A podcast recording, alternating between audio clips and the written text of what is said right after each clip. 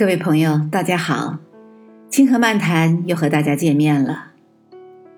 严峻的疫情久久不能缓解，人们承受的压力越来越重，犹如一座大山负在背上。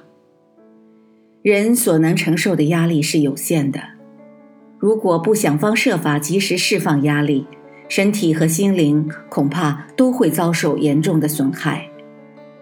压力无处不在，大自然如此，人类社会也是如此。我们必须要承受压力存在的客观现实，尤其是面对重大灾害时，这压力就更加沉重。不仅仅是生命个体、家庭、企业和政府都在承受巨大的压力。其实压力并不是都不好，有时候反而还有益处。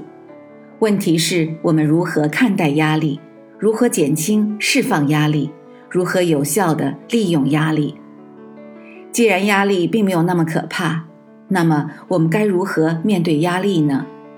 在这里，我想谈几点粗浅的看法。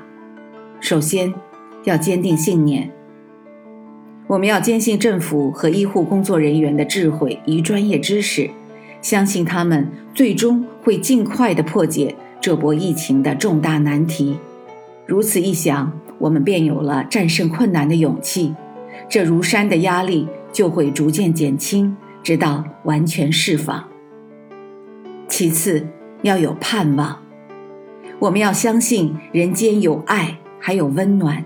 一切都还不是那么糟糕，我们要相信乌云终会散去，灾难即将终结，很快便可以在明媚的春光里自由的生活。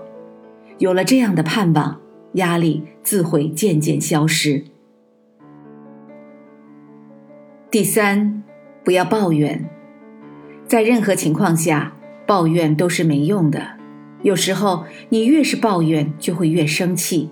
压力也会随之增大，抱怨是不成熟的表现，抱怨说明心灵脆弱，抱怨不会带来什么益处，相反，多一些理解，多一份宽容，多一种忍耐的气度，多有战胜灾难的勇气，你就不会惧怕灾害和困苦所产生的压力。第四，将压力变成动力。人无压力，轻飘飘；适度的压力会推动我们不断的前进，磨练我们的意志，磨砺我们的才智，给我们的人生增添光彩。亲爱的朋友们，真诚的希望大家学会与压力共存，将压力变成前进的动力，让压力带来收益。我是燕平。感谢收听《清河漫谈》，我们下次再见。